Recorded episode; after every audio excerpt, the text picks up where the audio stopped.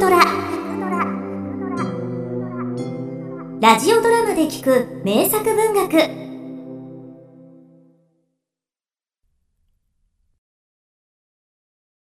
明日の朝までに一人殺してください。いいですか？9時に報告に来てください。私は朝までずっといます。報酬は先に渡しておきます。午後10時8階25号室の表に佇んで聞くともなく会話を耳にした警守の西山はぎょっとした。オベリスク社何の事務所だかわからんが今のは殺人の依頼なのか。ご苦労さんです。はあ都会は恐ろしいところだ。六尺近い大男の西山は昔から非常に残忍な性質を持っており喧嘩の時も相手を倒すだけで満足せず必要以上に痛めつける残忍性と凶暴性を持っていた。時には血が噴き出るまで殴りつけ目に指を突っ込んで失明させたこともあり周囲から敬遠されていた。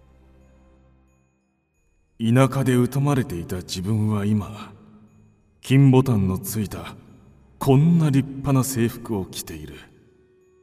しかし俺の中の悪魔は昔のまま自分の体の中に翼を畳んでじっとうずくまっている。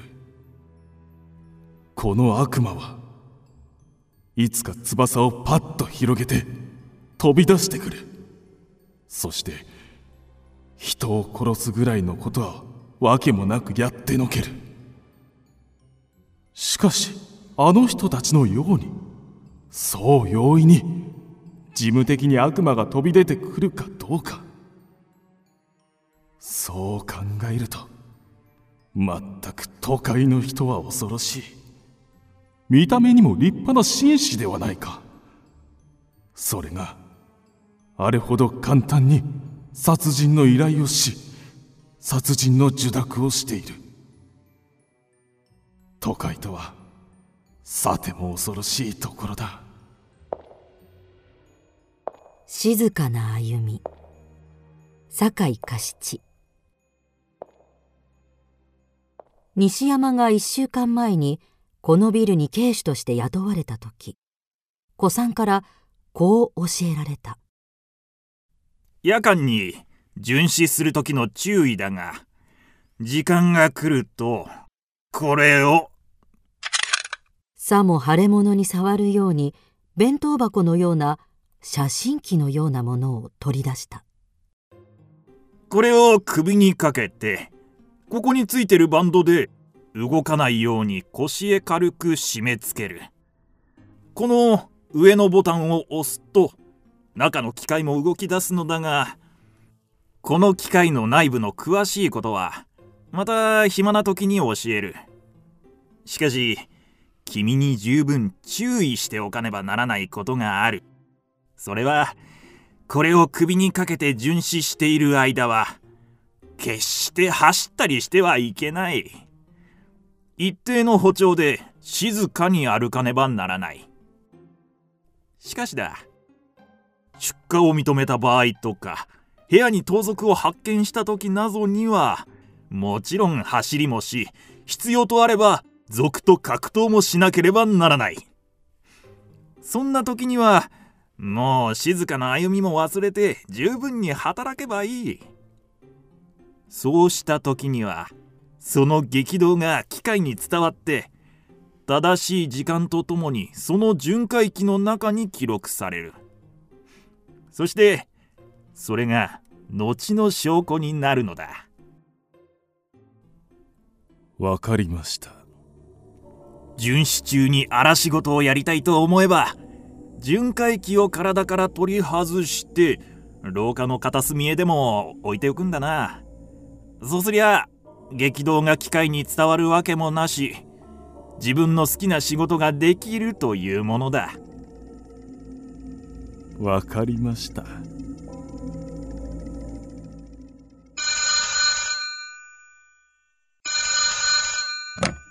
坂部さん朝早くすみません。8階の25号室にちょっと来てもらえないでしょうか。秋山刑事まだ朝4時ですよ何か事件ですか？殺人事件です。すぐお伺いします。坂部が8階の25号室に入るとそこにはいつものように人懐っこい微笑を軽く浮かべた背広服の秋山刑事と制服の警官2人。そして警守の西山ともう一人の警視とが目前と立っているああ坂部さん。どうも大変な時間にお呼び出ししまして。実は私たちの親友でもあるこの部屋の主人が窓から転落死したのです。へえ窓からね。自殺じゃありますまいな。状況証拠から判断すると明白に他殺でそれも金庫の中の金を目的にした非常に単純な頭脳の持ち主が必要以上の凶暴性を発揮して決行した殺人なんですね。うん。ところが困ったことに単純な頭で何の計画もなくとっさにまたは発作的にという方が適切かもしれませんが遂行されただけに証拠が何も残されていないんですよ。そうでしょうな。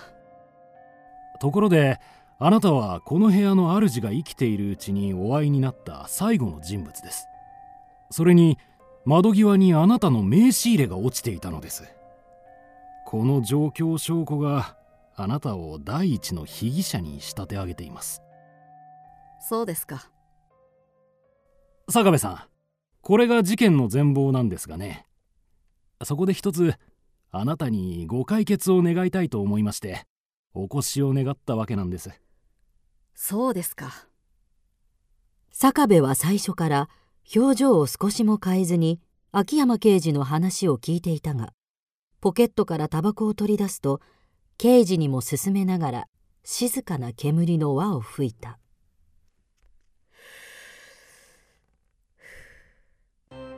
ねえ秋山さん。これは非常に非科学的な犯人捜査と思われるかもしれませんが私は近頃骨葬学による犯人の検挙法を研究しているんです。この学問が昔から中国や日本で盛んに研究されているのと同じようにアメリカあたりでも古くから相当熱心に研究されているんですね。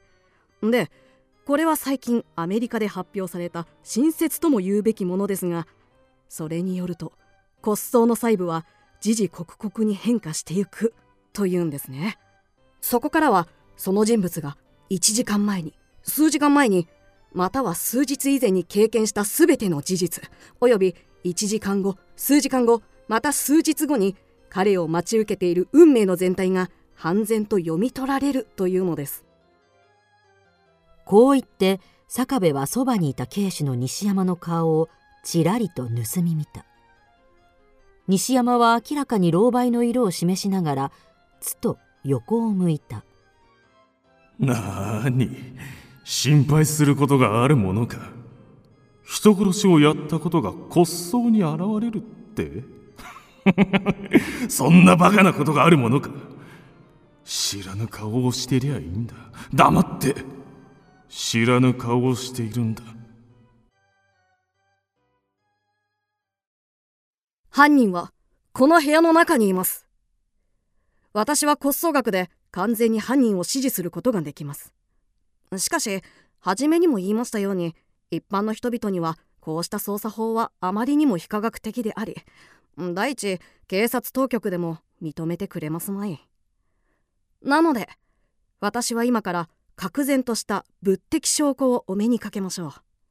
これで犯人も兜を脱がざるを得ますまい。あのそちらの警視の方あなた方お二人が昨夜から今朝にかけて使用されていた巡回機はどこにあります？地下室の私たちの部屋にあります。そうですか。すみませんがすぐ取ってきてください。慶主が急いで部屋を出ていくと坂部は秋山刑事の方へ向き直った。秋山さんあなたはこのビルで使用している巡回機をご存知ですか？知りませんが例の静かに歩く振動記録式じゃないんですか？いやそうじゃないんです。警視たちにはそういうふうに教えていますが実は新しい録音機で全ての音響が中にある鈴で作った16ミリほどのフィルムに確実に録音されるのです。ですから別に警手の体についている必要はないんですよ格闘の際にバンドが切れてこの巡回機が廊下の片隅へ転がっていくようなことがあるとしてもこの機械は忠実に全ての音響を録音しているわけですね。ああ来た来た。そしてそのまま8世紀に使用できますから昨夜の巡回がどんなものであったか。みんなで聞いてみましょう。坂部は落ち着いた口調で慶主の西山を改めて凝視した。彼は先ほどから身を震わせ両手を固く握りしめている。彼の体の中の悪魔は両翼をパッと広げて勢いよく立ち上がった。もうダメだ。巡回機を体から離して仕事をすりゃそれでいいと簡単に考えたのが間違っていた。そんな立派な証拠があるんだったら仕方がない。雪崖の打賃にあの坂部というやつを掴み殺してしまえ。そうだ俺がやったんだ。なあお。悪魔の翼のようにうんと両腕を広げた西山はパッと坂部に飛びかかった。がその瞬間に彼の両腕は警官の手にしっかりと押さえられいつの間にか手錠がはめられていた。秋山刑事はずっといつもの人懐っこい微笑をたたえながら坂部の言葉を聞いていたが坂部さんそんな精巧な巡回機ですがもうアメリカあたりじゃできてるんでしょうね。さあどうですかね。しかし秋山さん私の名誉のために言っておきますが骨葬学の方は事実なんですよ。さあどうだか。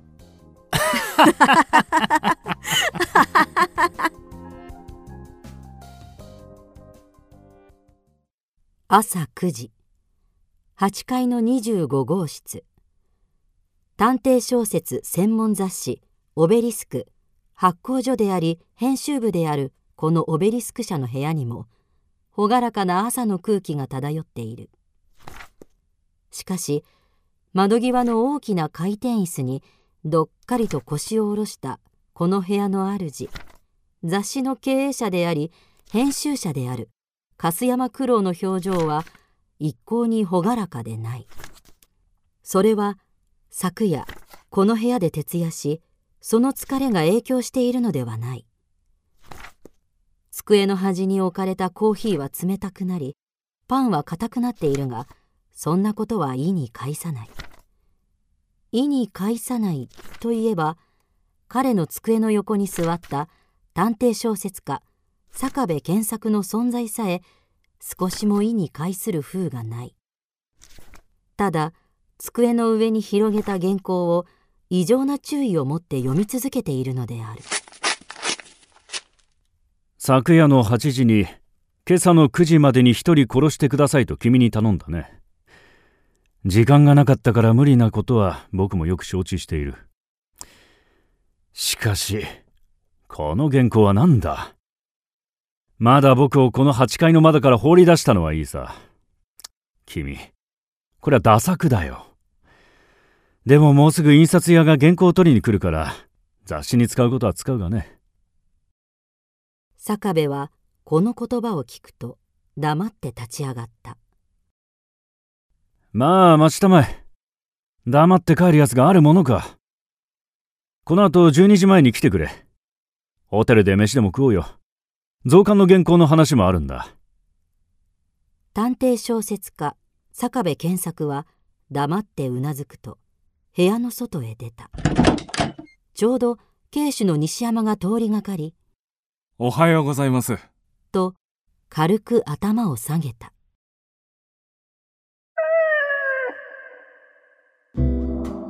聞くドラは YouTube にもチャンネルを開設。チャンネル登録お待ちしています。そして Twitter で独り言をつぶやいています。詳しくは公式サイトからどうぞ。